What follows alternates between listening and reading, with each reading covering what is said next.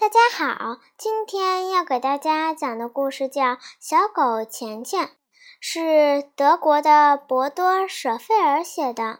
这是一本引导孩子正确认识财富、创造财富的金钱童话。今天要给大家讲的故事是第七章，在金先生家。接下来的几天飞快地过去了。上学的时候，我又能集中注意力了。放学以后，我就训练拿破仑。上周末，我从汉内坎普先生那里得到了十四马克，每天两马克，总共是七天。另外，我又教会了拿破仑两样本领，所以额外收入一共是六十马克。现在，拿破仑已经能够坐下、躺下和握手了。数钱的时候，我的心里充满了骄傲。一共七十四马克，这是一大笔收入。另外，我现在不会再有内疚的感觉，能安理得收下我，能心安理得的收下我的钱了。因为对汉内坎普一家来说，如今拿破仑相处的真是轻松多了。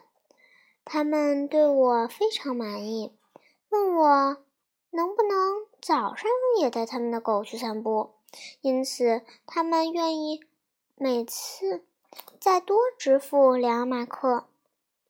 我征求爸爸妈妈的意见，他们同意了。钱钱对我说：“他会告诉我一个管钱的好方法，所以我暂时把我的钱小心翼翼地藏在旧的练习本里。不过有一件事比挣钱这么多钱令人激动。今天是金先生的司机来接钱钱和我的日子。”我迫不及待地想了，想进一步了解这位富有的男人。司机按照约定的时间，于下午三点十五分准时按响了我家的门铃。我没有想到，司机是一位中年女士。她一见到我就和善地笑了。劳斯莱。汽车已经等候在门外。我上了车，我对他说：“以前我一直认为司机肯定是男的。”他笑了，说：“金先生是一位不同寻常的人，他总是做一些非同寻常的事情。他不在乎别人做什么，只要他认为正确的事。”就会去做。我非常好奇，很想听个究竟。司机好像猜到了我的心思，接着说：“有一次，我和一个女朋女友聊天时，说到我失业了，碰巧被她听见了。虽然她不认识我，但是还是问我我会不会开车。我当然会了。”好吧，他回答我说：“如果您愿意的话，您现在就可以得到一份工作，做我的司机，因为我现在正好在找一个司机。”这就是他说的全部的话。他甚至没有考察一下我的驾驶技术。他看人总是很准，所以他总是相信自己的直觉。这件事给我留下了深深的印象。开这么大的一辆车，您不害怕吗？我又问道。当然不，司机告诉我。金先生教会我如何建立自己的自信。所有和他一起工作的人都写成功日记，我也写。我得意洋洋地炫耀道。现在轮到司机惊讶了，我的心中充满了自豪。我轻轻地抚摸着钱钱，他飞快地舔了一下我的脸。我决定要他改掉这个习惯。我们终于来到了疗养院。我不喜欢医院一类的地方，可是这家疗养院看起来更像是一座豪华的度假村。能住在这么豪华的地方，这也许是有钱的好处之一吧。司机把我们领到了金先生的房间，他坐在沙发椅里，看上去心情好极了。倩倩立刻摇着尾巴向他跑去。他做的第一件事就是用舌头在他的脸舔了一遍。他对我也这样，我心想，我已决定要改掉他的这个习惯了。你来了，我很高兴。金先生欢迎的欢迎我说，我也一直盼着这一天。我说出了自己的真实感受。我弄不明白我为什么会这样想，也许因为。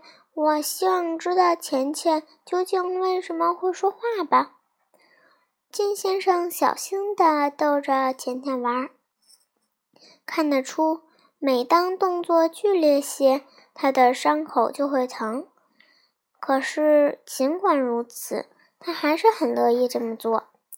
过了一会儿，他转向我说：“他想知道关于钱钱进进来的一切。”我告诉他，我喂钱钱吃什么。我们经常一起去散步。我还告诉他，我们一起带拿破仑散步。钱钱还帮助我训练拿破仑。金先生满意的点了点头，说道：“第一次见到你，我就看出你很会和动物相处。你应该为此感到骄傲。”我明天一早就要把这一点写进我的成功日记。我忍不住说。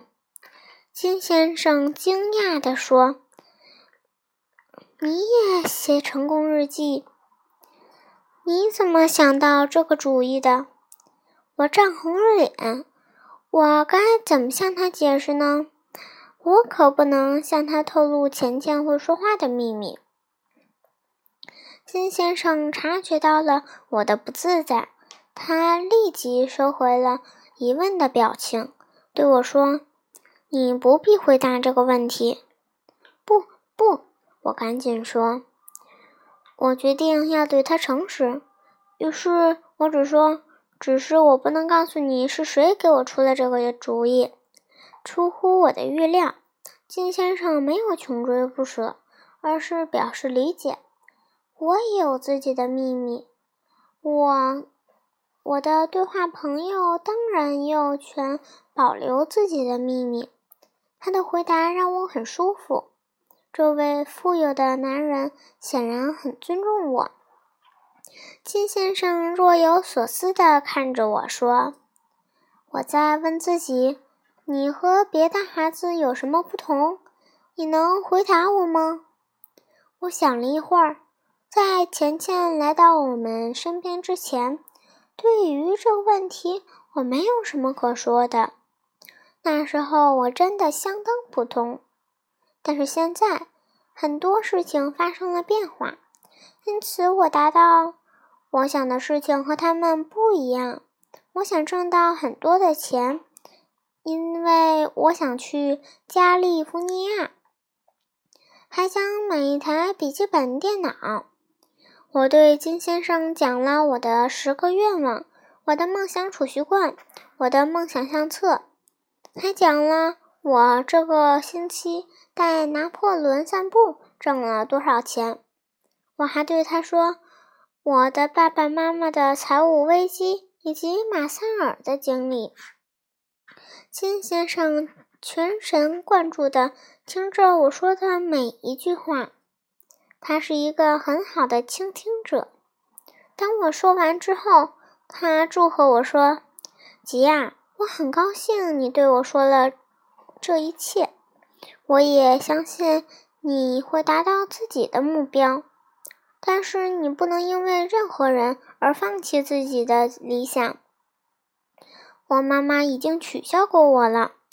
我打断了她，对她讲：“我妈妈发现了我的梦想储蓄罐的事情。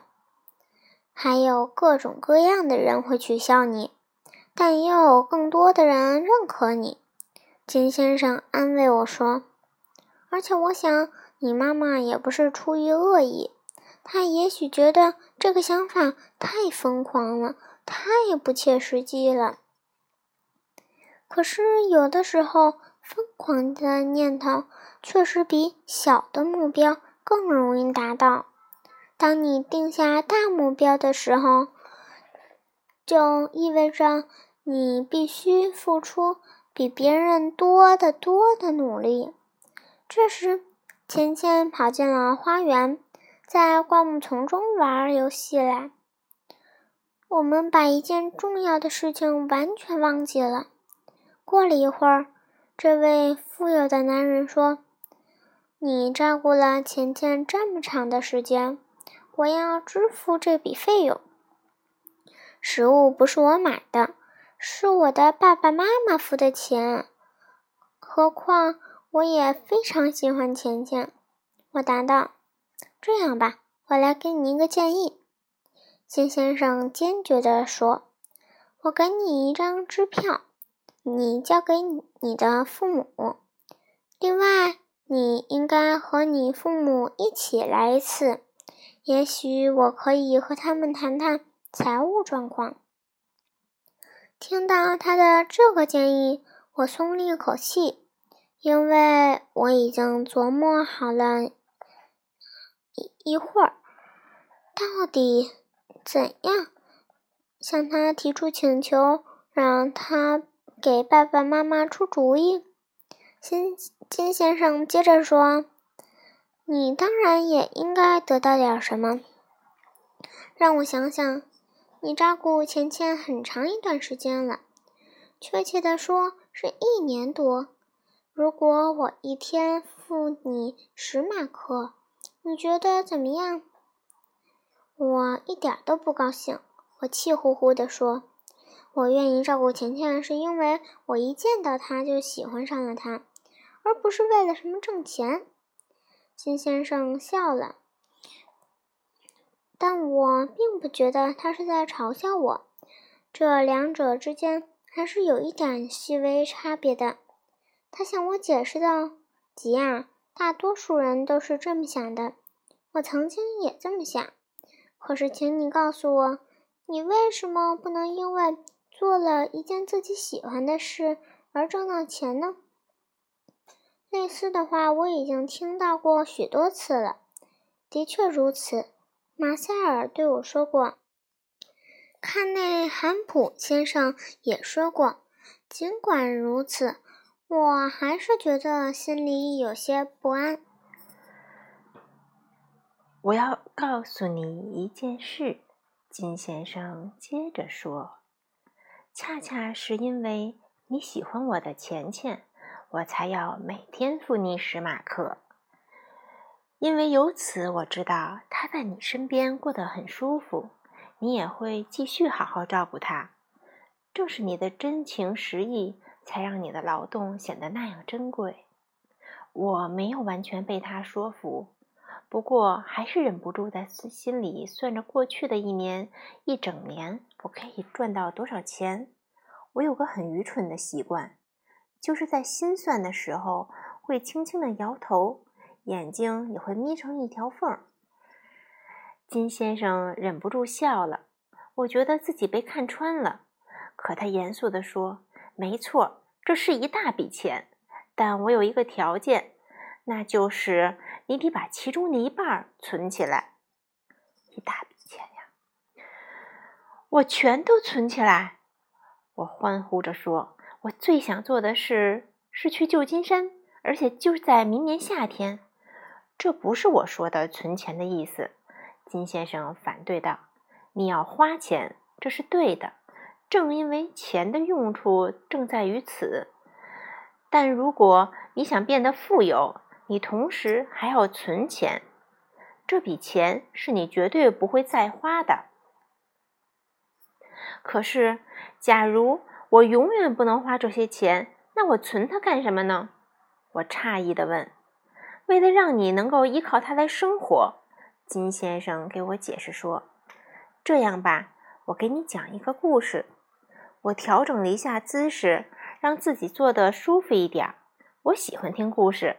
钱钱也从花园里回来了，趴在我们身边，显出一副对我们正在讨论的问题非常感兴趣的样子。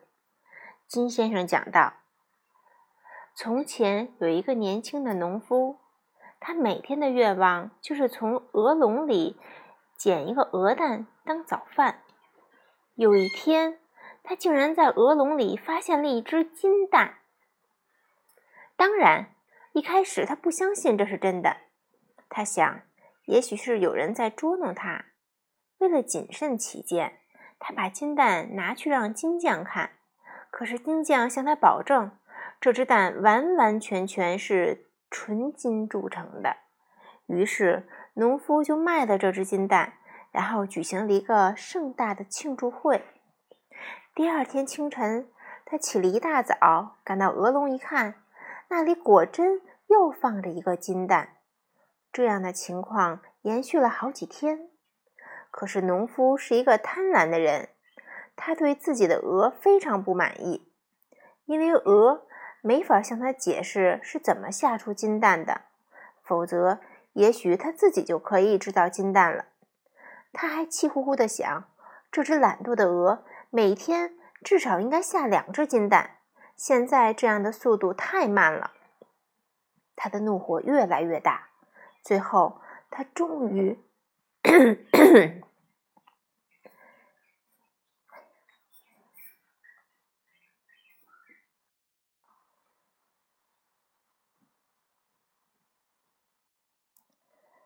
最后，他终于怒不可遏的把鹅揪出鹅笼，劈成了两半。从那以后，他再也得不到金蛋了。他把鹅给劈成了两半。我讲这个故事，就是为了告诉你，不要杀死你的鹅。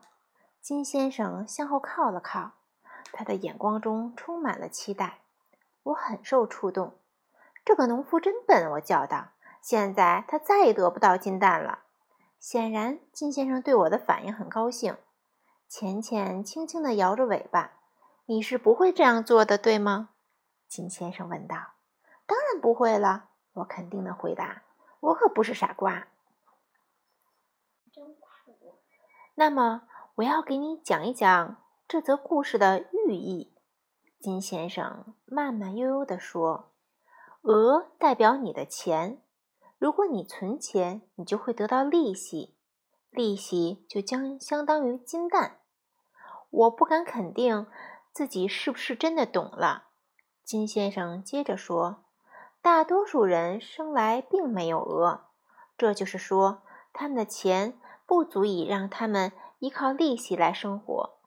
可是要靠利息生活的话，”这个人肯定得有很多很多的钱才行，是这样吗？我不解地打断了金先生的话。你需要的钱其实比你想象的要少得多。金先生答道：“如果你有二点五万马克，能得到百分之十二的利息的话，那每年就有三千马克。”哇！我兴奋地叫出了声。那每个月就是二百五十马克。而我根本不需要动用我的二点五万马克。正是如此，金先生对我的说法表示同意。他接着说：“那么，二点五万马克就是你的鹅，而你是不会去杀它的。我很喜欢这个想法，但我有一个疑问。但是，假如我现在开始存钱的话，我到加利福尼亚去的愿望就得搁置很长一段时间了。你必须做出选择。”金先生点点头。你可以马上拿出你的钱，用在任何一个地方。比如，一旦你有了三千马克，你可以马上飞往加利福尼亚。可是那样的话，你也就杀死了你的鹅。你也可以选择将一部分钱存起来，那样过了一段时间之后，仅靠每年的利息，你就可以飞往加利福尼亚了。我觉得很有道理。尽管如此，我还是想在明年夏天去加利福尼亚。我当然也希望有这样一只鹅，要是能两全其美就好了。我叹道：“要在鹅和愿望之间做取舍，真难。你根本不用放弃任何一个，两件事可以同时进行。”金先生微笑着说：“比如，你挣了十马克，那个，那么你可以分配一下这笔钱。”把其中的大部分存入银银行，然后把一部分放入你的梦想储蓄罐，剩下的当做零花钱。是的，这是一个解决办法。我立即开始考虑该如何以最佳方式分配这笔钱。这件事可不太容易。我应该怎么配合他的分配呢？我应该怎么合理的分配呢？我问金先生。他不加思索地回答。这完全要根据你的目标来锁定。哦，这完全要根据你的目标来决定。如果你总是把百分之十的钱变成鹅，那么你一定会变成富有。但如果你想有一天真的非常有钱的话，你存的比例可能得再高一些。我的习惯是把我收入的百分之五十变成鹅。我决定以金先生为榜样，我很喜欢他的生活方式。而且他看起来总是乐呵呵的，尽管有时候他的伤口肯定很疼。我坚定地说：“我已经想好了该怎么分配我的钱了。我也要把百分之五十的收入变成我的额，百分之四十放入我的梦想储蓄罐，剩下的百分之十用来零花。”金先生看着我，眼中充满了赞许。我对自己做的决定感到很高兴。但是有一点我还是不太明白，既然存百分之十就能让人变得富有，那么我非常想知道，为什么还会有那么多人为钱操心呢？因为他们从来没有考虑过这个问题。金先生对我解释，最好从很小的时候就开始做这件事，这样就很容易成为一所一种理所当然的习惯。你最好能立即着手做这件事，明天就去银行给自己开一个账户。下一次见面的时候，我会教你如何使用你的账户，然后再给你一张支票，你可以拿它到银行去兑现。但是现在你俩得回去了，马上就到吃晚饭的时间了，而且我也觉得有点累了。看起来金先生真的是在忍受着剧烈的疼痛。我真钦佩他，还能保持这么好的心心情，耐心的给我讲解这一切。我问他为什么对自己的疼痛只字不提，金先生答道：“越是把注意力放在疼痛上，我就会越觉得疼。谈论疼痛，就像给植物施肥一样。所以我很多年以前就改掉了抱怨的习惯。”我诚恳地感谢他给我的建议。然后和他告别，金先生在钱钱的身上拍了拍，表示告别。随后，司机把我们送回了家。